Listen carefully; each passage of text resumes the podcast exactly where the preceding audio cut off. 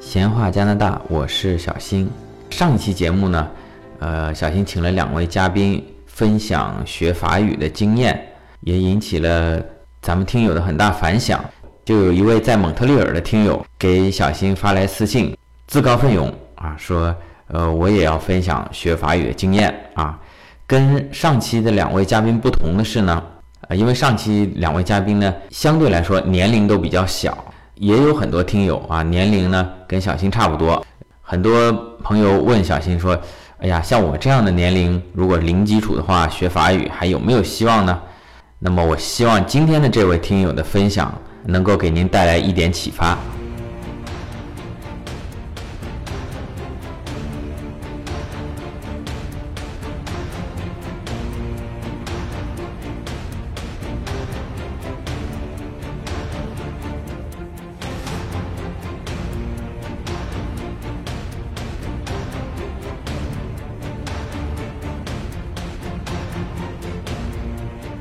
好，那我们请出今天的分享嘉宾 Linda。Linda 跟大家打个招呼。嗨，各位闲话加拿大的听众朋友，大家好！很高兴来到小新的节目做客。今天非常高兴能给大家分享一下我在蒙特利尔留学移民的经历。您现在已经是拿到枫叶卡的状态嗯，是的，是二零一六年的十月份已经拿到枫叶卡了。啊，二零一六年十月就登录了，比我早得多。哦，是二零一六年的九月二号登录的。您能简单讲讲您的这段经历吗？是几几年过来蒙特利尔读书的？哦，我是二零一三年的九月份来蒙特利尔大学法学院念国际商法硕士的。我们这个项目是学了一年，拿的是一年学位，对啊啊，degree。一年的硕士硕士学位，嗯毕业以后就全身心的学法语。哎、啊，全职学法语。对，嗯全职学法语也考了好几回。第一次是十月十七号在麦吉尔大学考的，呃嗯听力没有过，听力呃口语是擦边 B 二，嗯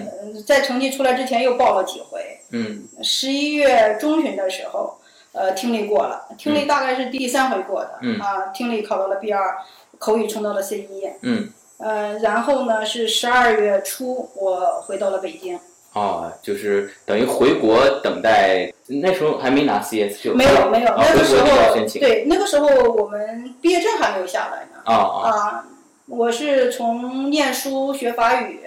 中间有一年零三个月的时间。嗯这一段时间我在蒙特利尔，中间二零一四年的五月份春假，嗯我回北京探亲，看孩子、看家人，待了有十八天的时间。然后就再过来递交的这个移民申嗯，请不。是，是我回到北京，呃，以后呢，我是联系的这边蒙特利尔的中介，嗯帮我申请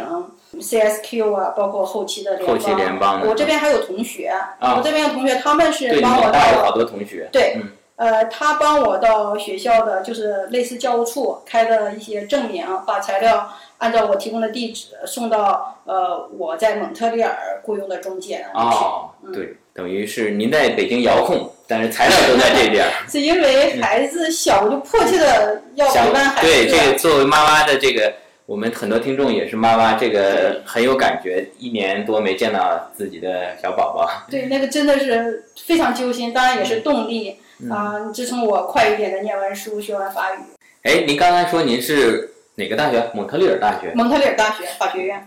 失敬失敬。哎呦，没有您客气。据我所知，这个在蒙特利尔有几所大学，其中蒙特利尔大学是一所法语的大学。那您是国内就学过法语吗？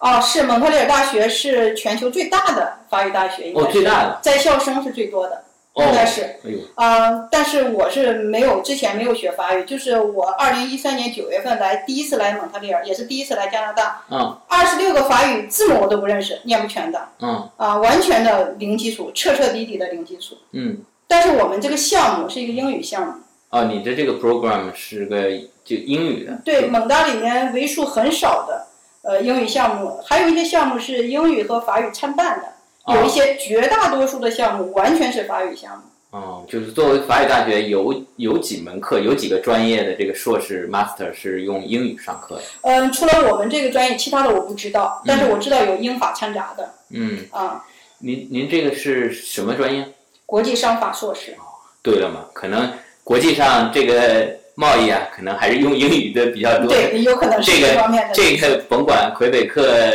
政府怎么保护法语，这个搞到国际贸易不得不用英语上这个硕士，怎么样？这个课程压力大吗？呃，很大很大的，真嗯的是胜过我当时高考的压力。嗯、比高考压力还大。嗯那要大得多。我当时本身过来的有点晚了，因为我申请学校的那一年，嗯加拿大大使馆罢工，呃哦，移民局罢工，对移民局罢工，嗯啊、所以呢，这个案子审批的就比较慢，比较慢再加上因为我当时文书的可能一个大意吧，嗯哦呃，CQ 给帮申请了，又倒回去申请，啊就等于 CQ 魁省这儿除了学签、联邦学签以外，还申请一个魁省 CAQ，对，等于这这是一个这个晚了。对啊、一张纸嗯贴在护照上面，呃，所以呢，呃，我的签证下来，这边已经开学有两周了，我啊，头天下签证，第二天就订机票了，嗯呃，当时还没有直飞，嗯就是转机的机票也一万多啊嗯，，赶上上学开学的旺季。就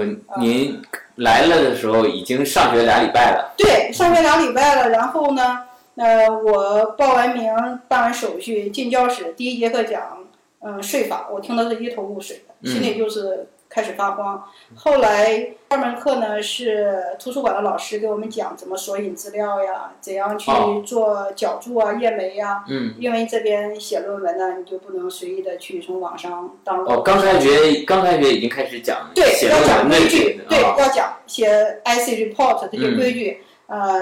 我也是听得一头雾水，因为去图书馆电脑的界面都是法语，嗯，我当时是一个字母一个单词都不认识的。哦，就是说您这个课是英语的，但是蒙特利尔大学法语大学，你去图书馆，对，就是它这个图书馆系统的界面都是法语的，打印机、图书馆都是法语，不要说这些，就是连街道上的标识，嗯呃，停车的一些说明，全部都是法语。嗯嗯，所以呢，我当时是感觉到进入到一个完全完全陌生的一个城市。那后来呢？多长时间以后适应了这个才开学习的嗯始节就奏？呃是求助同学，因为我们同学都是大部分九零后，他们有的做的准备早，会一点法语，在嗯国内学一点，我就拉着人家去图书馆呀，帮我用操作打印机呀，干什么呀？但是时间一长。咱也不好意思啊，嗯对同学时间都很紧张，因为这对对边学习本身压力大，还要自己买菜做饭干什么的，就自己想办法，呃，开始背单词，嗯呃，就是在手机上下载了一个背单词的一个软件，循环着、呃嗯背法语的单词法语单词，对对法语单词开始背了。呃，完全是利用边边角角的时间，走路呀、坐地铁呀，嗯啊、买菜的路上，就是这些时间开始，就至少看见认识吧。那嗯呃怎么念先不管，嗯就是一个单词出来，下面有四个意思选项，嗯啊、你去选，啊，然后他会错误给你纠正怎么样的，嗯先就那么过了有四五千个法语单嗯词，循环着过的，那后来适应了以后，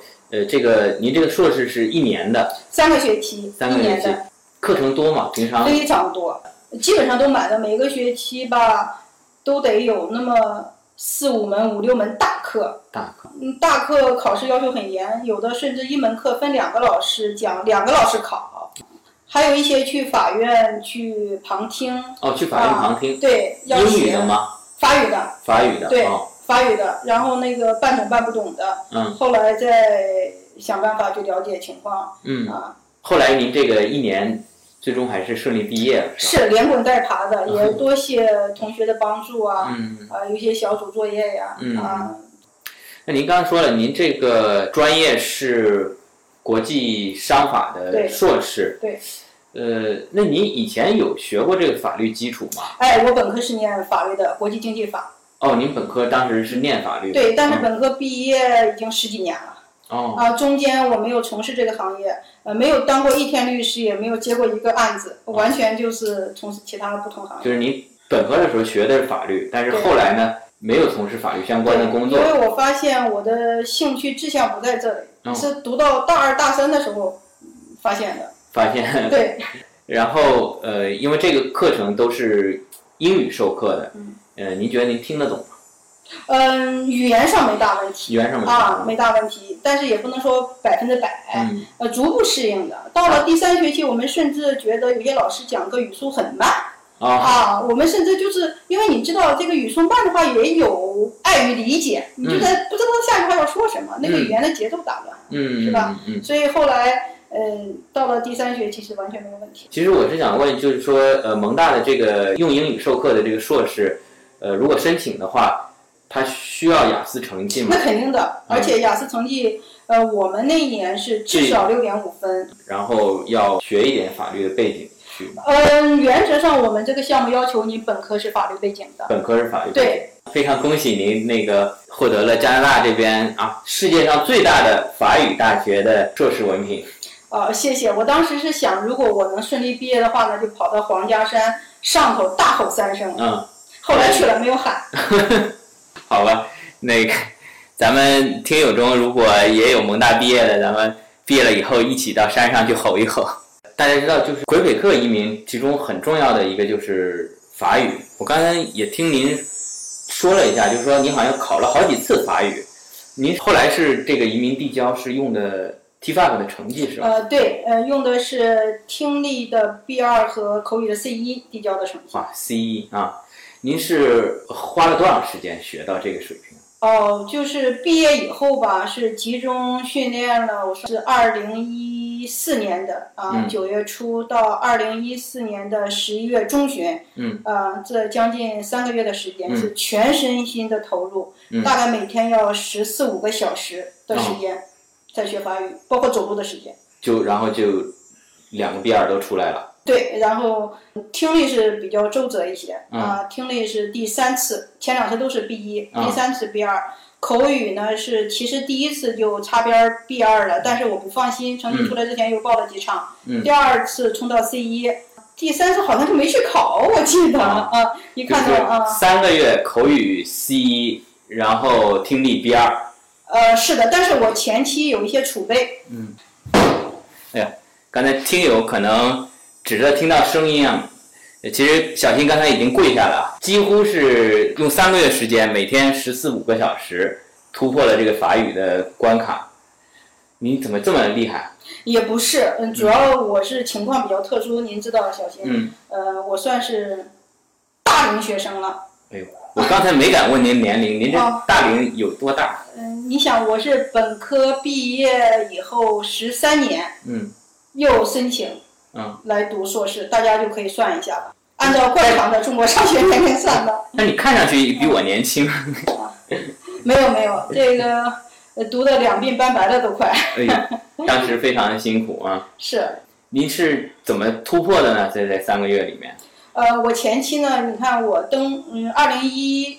三年九月来的时候，呃法语完全是零基础，但是我知道法语对我的重要性。嗯呃，我平时就在闲暇的时间，呃，背单词，呃嗯在手机上背，因为比较方便嘛。嗯走路的时候，走就路的是时候，在您前一年读用英语读硕士的这个过程中过程当中，对啊，还我开始积是累单词。尽管课程压力很大，还是忙里偷闲去背单比词如，说作为一个调节，比方说刚看了七八十页的法律文书啊，然后我七就八十页用英语看，嗯对啊，你查单词都我来不及我看到第的。三页就睡着 了。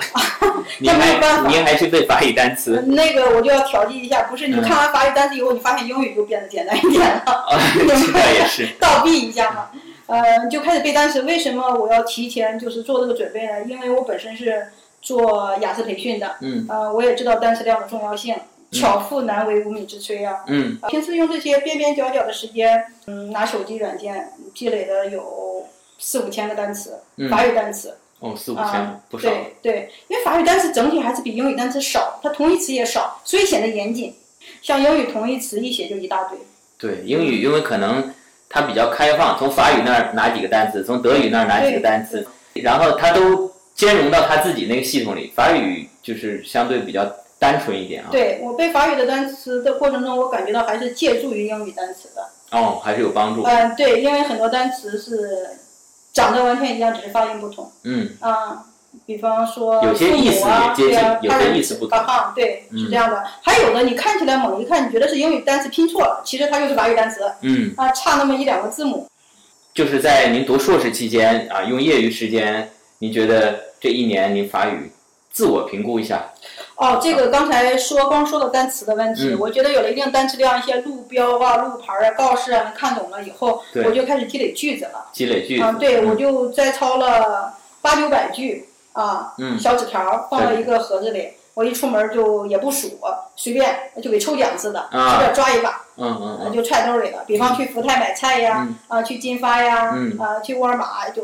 揣一把、啊，反复看，走到路上走到就按照自己的理解去念，其实发音估计是不准的。嗯呃，这么积累，呃，背，然后重复，就是从最基本的。我记得当时摘抄的头几句话，就类似于“什么什么边嗯这边”这样的话，啊，慢慢的就有一些谚语啊，嗯有一些名言呐、啊，嗯我觉得能用得着的一些啊，嗯平常嗯记完以后也主动的给别人就是应用一下哦，啊，这个呃正儿八经的学呢，是我们这个项目，就是我们这个班，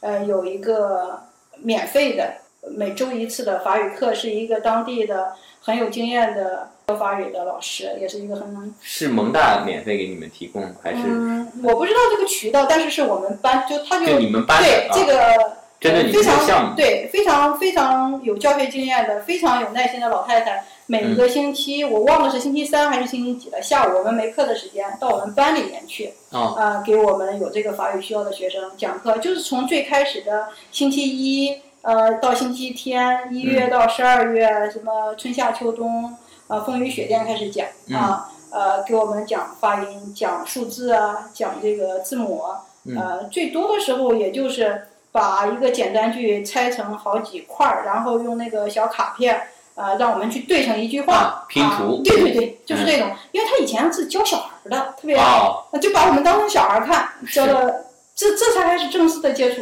啊，啊、真这个是法语。然后到了这个课程完了以后，估计连 A E 一也算不上吧。就是蒙大的语言中心的有一些课程，这些课程就是比较有难度的。我们每个周六的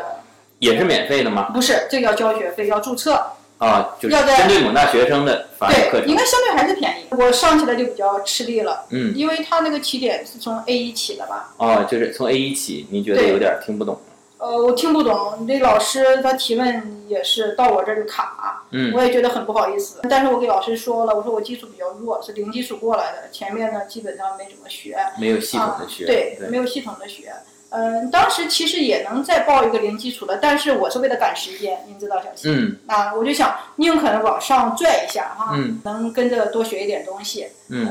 这是在蒙大上了一期的法语课，也是在我们法学院。嗯嗯，还有去机房对着电脑去说去录音。哦啊，老师有这个考核，最终也是擦边儿考核及格了。就读了一期过了，对，过嗯了，但是也到不了 A 二、这个就差不多快到第三学期了。我就通过我们上一届的同学打听去哪里学，嗯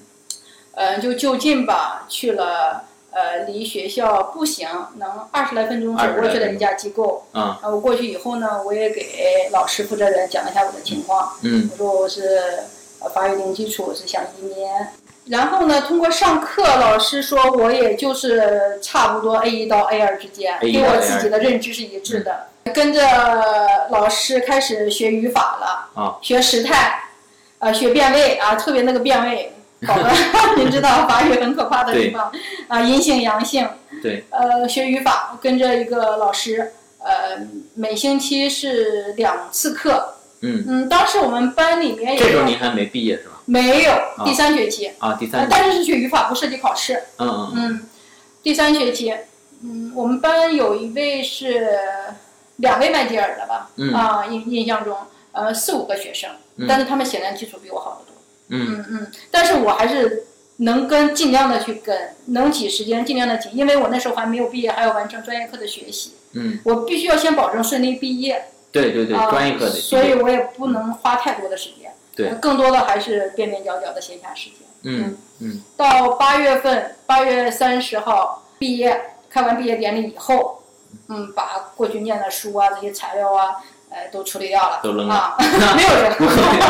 我们一般是有很好的传承的，啊好，呃，送给或者是折价卖给下一届的嗯下一届的同同学，学对，嗯因为上面有很多笔记啊，还是方便很多的、对啊。我们本身也是受益方嘛，啊，一代一代的，一届一届的，嗯，就开始全身心的就是全身心地说八月份毕业以后，马不停蹄就开始全全全天候的学法语。对，那是第一目标，嗯很明确。然后我就和我们班里面的呃两位同学，我们商量嗯啊、就怎么办？因为那个时候绝大多数同学都去上认证班了。嗯。呃，我呢还是赶时间，因为认证班不管你啊的是学习能力多强，一这是一四年八月份的时候，对吧？对，一四当年时已经认证班已经有的同学已经开始上了，嗯已经四月份可能就开始上的了。嗯啊，我这个呢是呃和同学商量，我们就是达成一致要考试，嗯，呃要考 d 就 f a 考 T 法啊，对，因为我觉得这个考试呢是更多的取决于个人的努力，嗯你可以没准儿还能够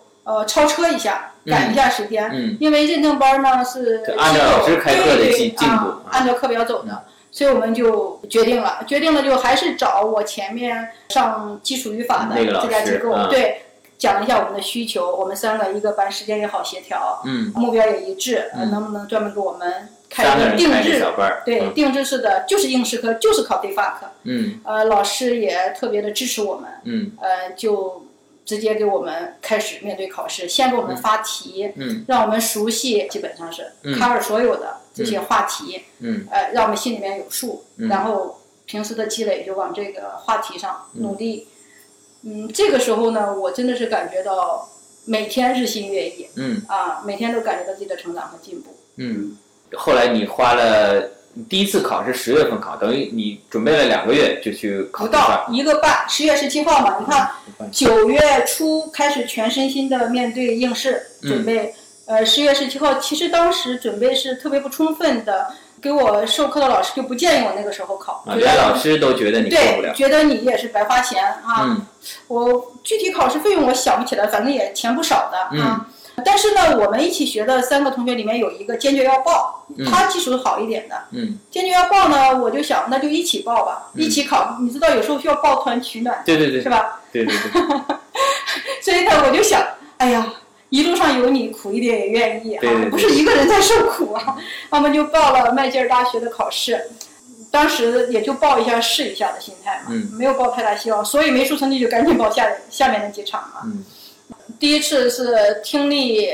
B 一，呃，哦而且这个 B 一呢，还是比 B 二差很远的 B 一。啊，离第二差很远。对，不是几分之差，是几十分之差的 B 一、嗯那估计是勉强上的 B 一。嗯嗯，口语呢比较幸运，口语是擦边儿过的，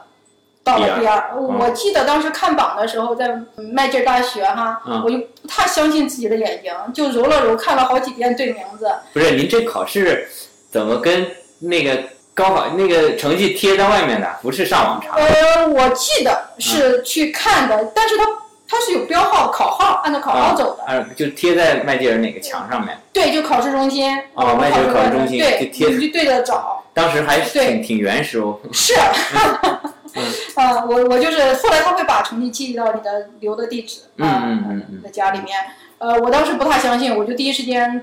给跟我上课老师打电话，他当时也惊呼，嗯他说琳达你太幸运了，嗯你这还都半半卡卡的就这么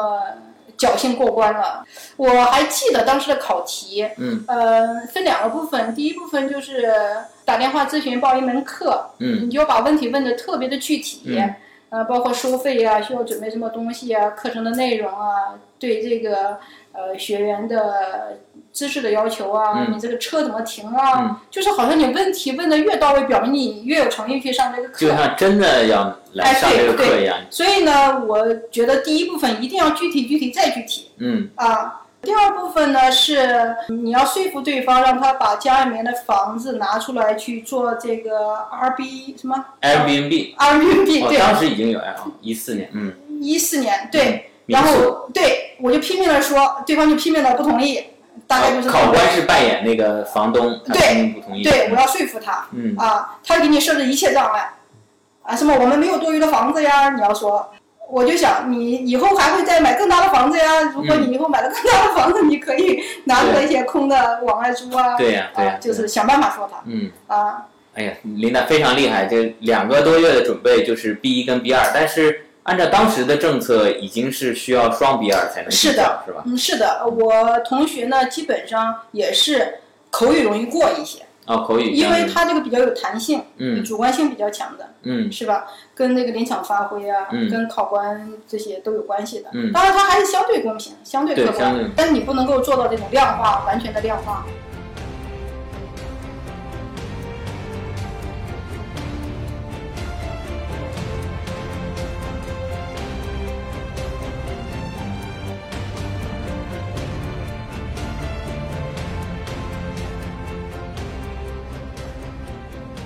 因为第一次考试也确实是打酱油去了，嗯，就是趟一下这个水呀、哎，一个打个酱油就 B 一 B 二了，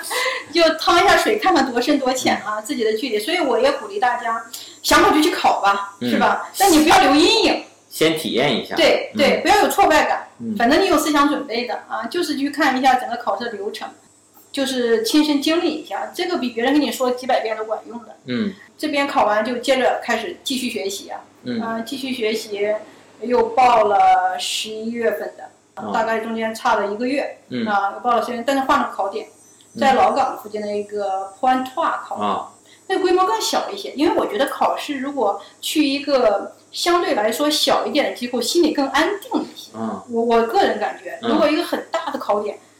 呃，感觉感觉心有点慌，嗯我我是这样的。然后 p o n t a 这次发挥还是不错的，嗯啊、听力和口语是分开报的，嗯嗯，但是考试前后错的时间不不是很长。嗯，当时考完就觉得听力可能还是有点悬，口语呢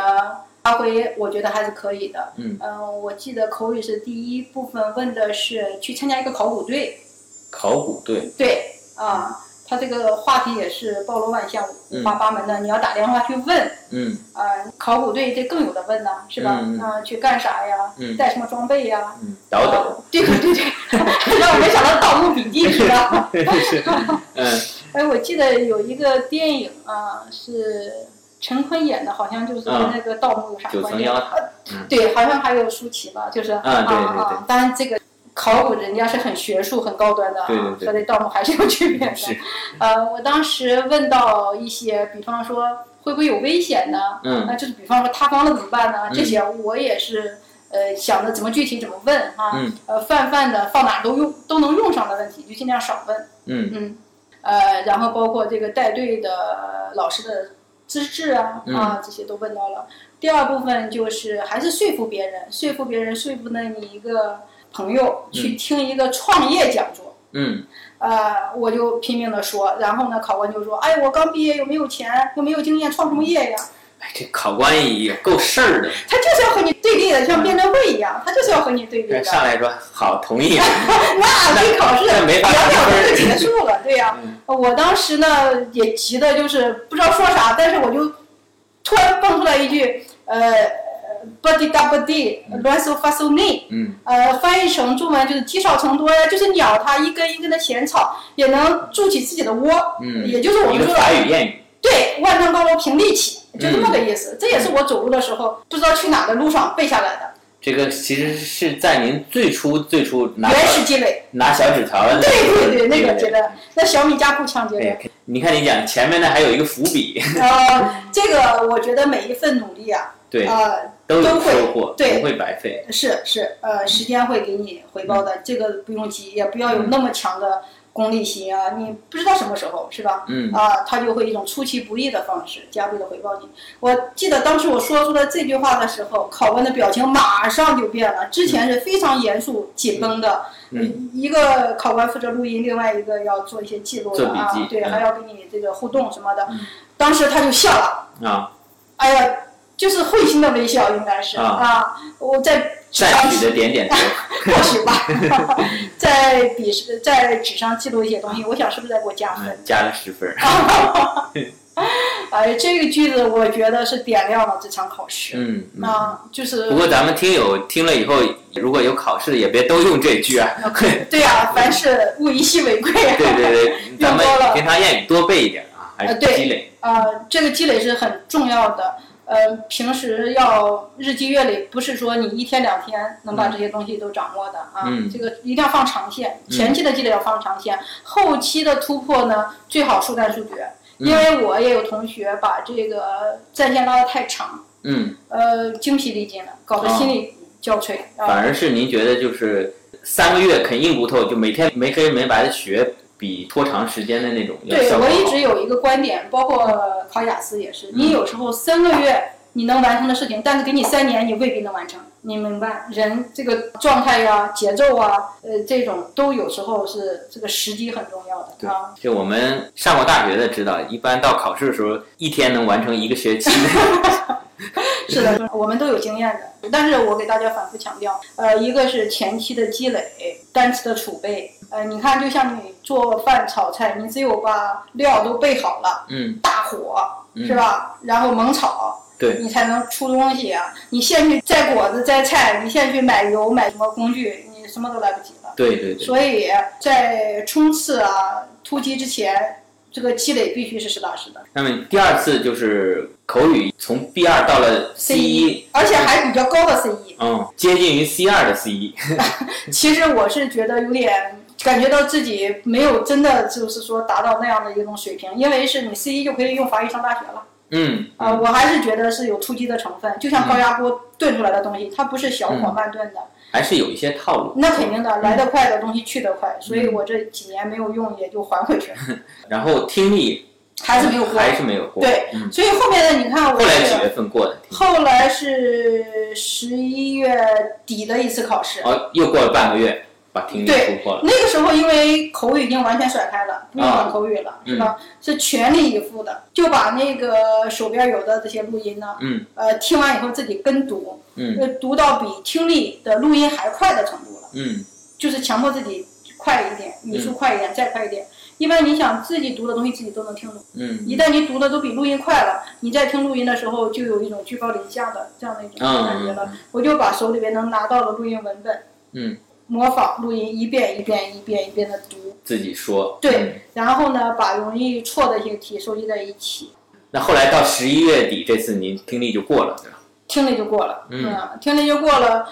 啊当时已经是一个 B 二，一个 C 一在手，也是如释重负了。嗯，对，那肯定的。当时我觉得我知道自己的呃听力已经到 B 二的时候的心情，嗯已经胜于我拿到全家通过移民签证的时候的心情了。哦，你明白，因为你这边顺利毕业了，你法语哈，嗯已经 B 二 C 一了，其实也就等于对对对对后面没有太多悬念了，你明对白？对对，后因为也面不就需要排人力太呃自己再去做太多的事情了。后面就是排时间的问题。对我当时知道成绩以后，在老港一下子走了一下午，嗯，就是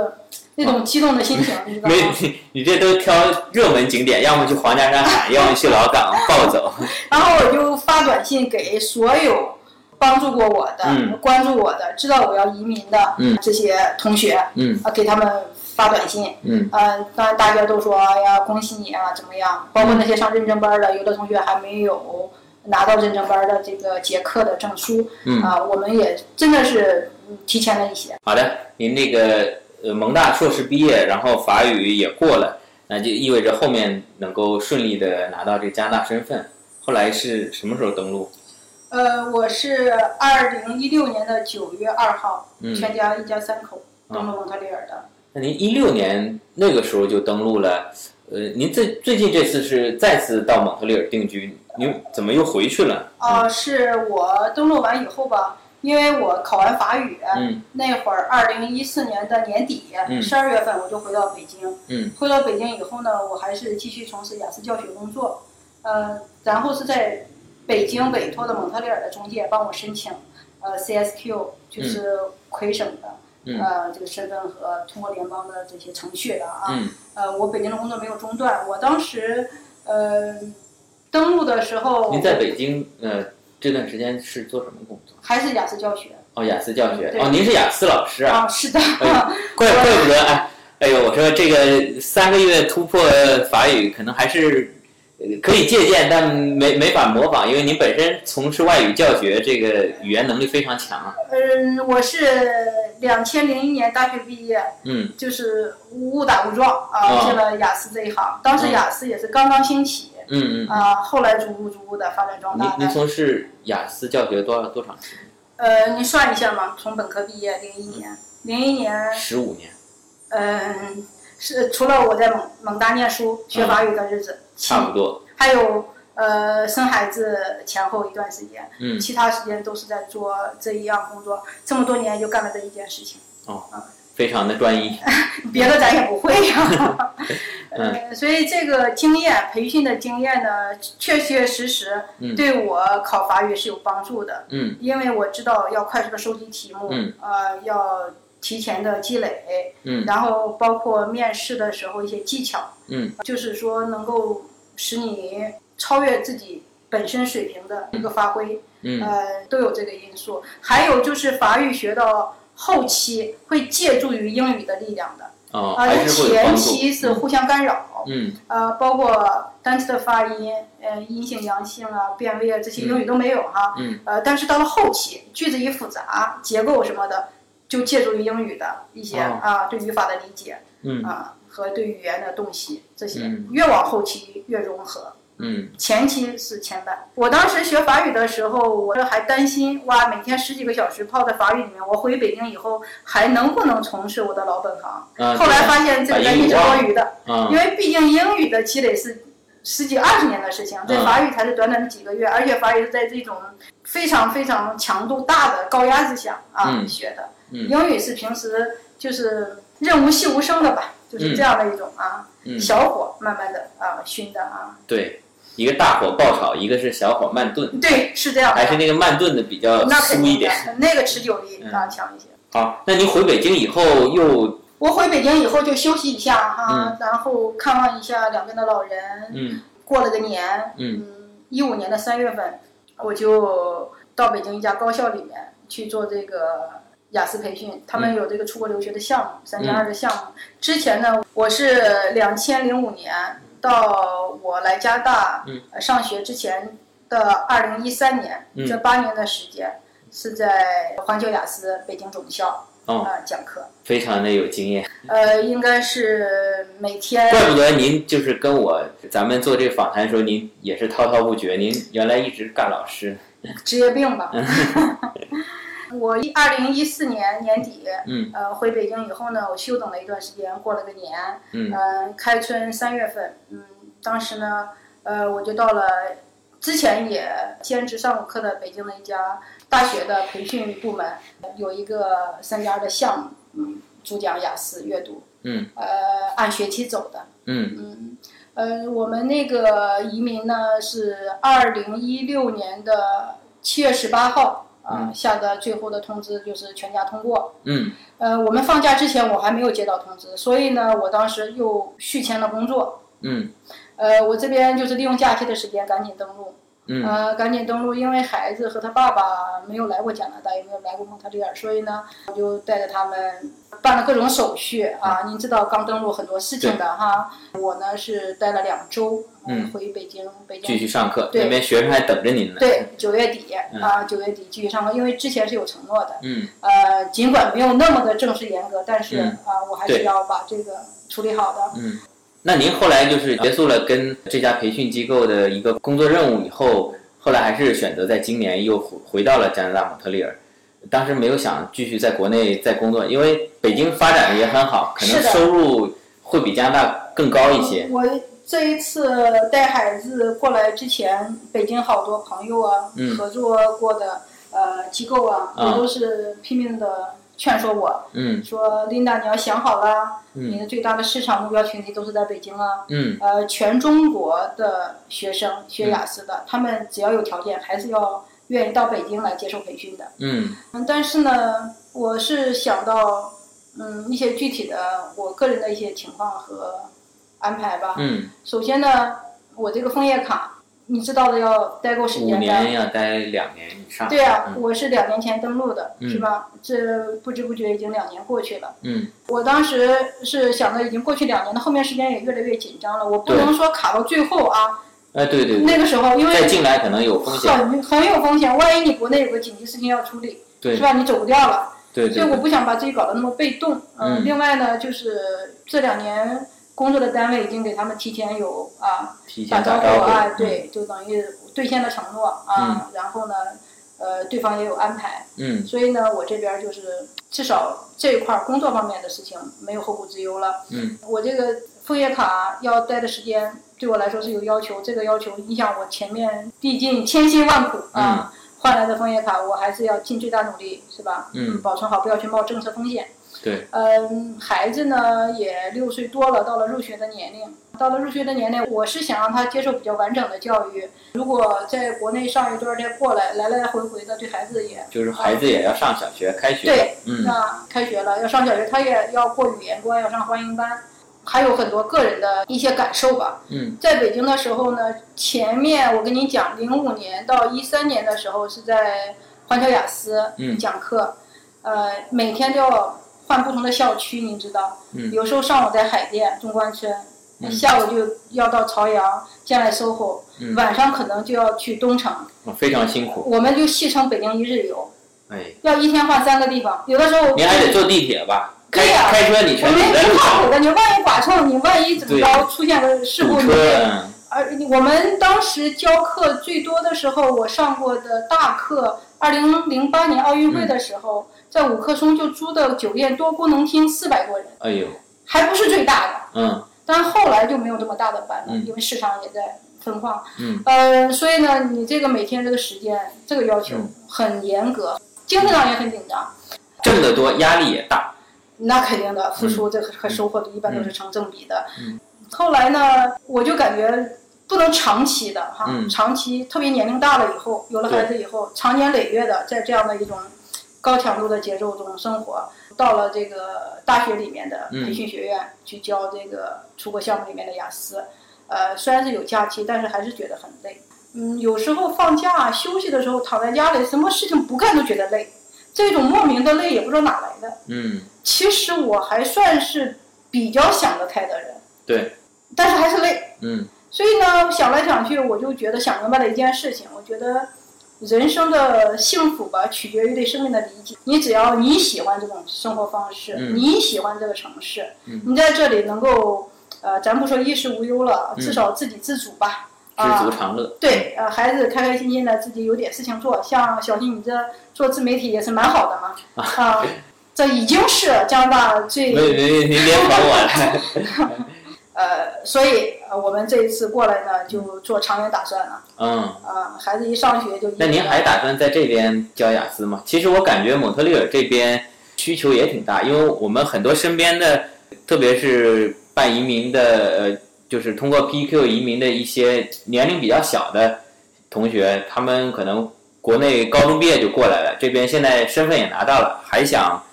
在加拿大继续深造读本科啊，读研究生啊。那如果申请英语大学的话，那雅思成绩也是需要的。您有没有考虑到这边继续教雅思？这个也是有考虑的，因为毕竟讲了这么十几年了，嗯还是有很多的方法呀、技巧啊、嗯一些套路的东西的啊。嗯如果我们这边嗯有需求，特别是呃经常听我们闲话加拿大的听众朋友们，嗯呃留学生们有这个需要的话，我还是非常非常的愿意去分享啊我这个教学经验和考试心得的。嗯，因为我看您这边有十几年的这个雅思教学的经历，我看您知乎上也有一些比较好的文章，我能不能在我的公众号转载几篇？当然可以了，这就是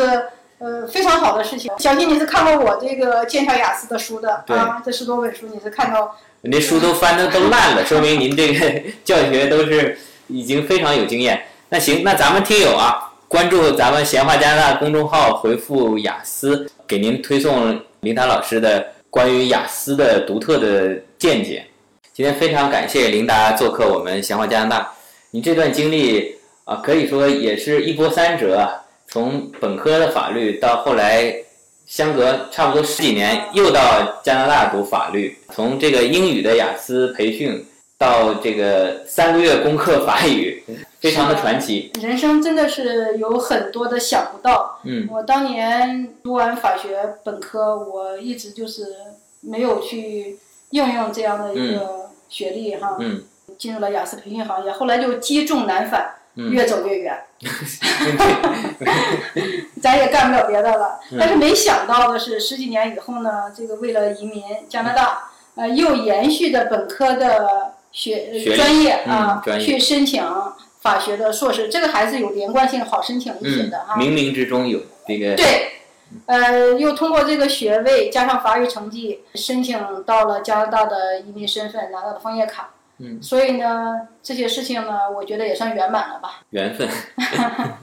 好的，今天咱们也有很多听友啊发那个微信问小新啊，就是始终在犹豫说，哎呀，我年龄大，法语还能不能学会啊？或者我零基础啊？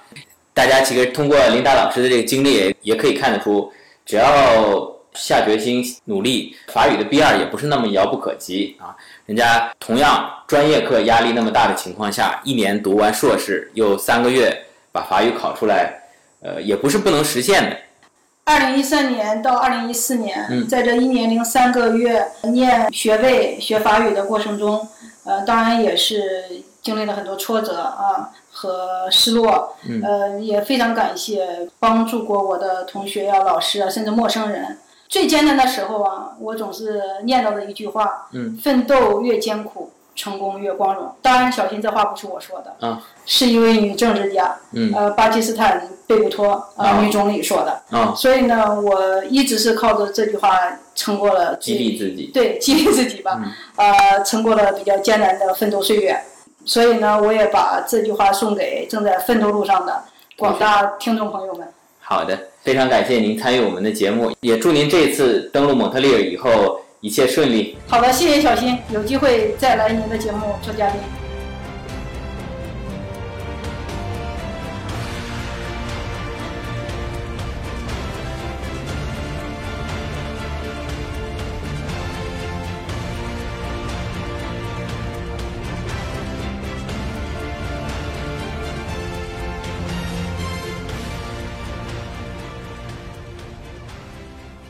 今天非常感谢琳达的分享啊，这个故事非常励志，对我本人也有很大的触动。本科毕业十多年，没有再从事相关的法律工作，为了心中的梦想，重新再把这个法律专业捡起来，而且英语上学的这个硕士学位，一年时间，在压力非常大的情况下把它拿下啊。同时，呃同时法语努力打基础啊。硕士毕业以后三个月突破这个 TFAC 的考试，我相信嘉宾在学外语方面是有一定天赋的，本身是一个经验丰富的雅思培训老师，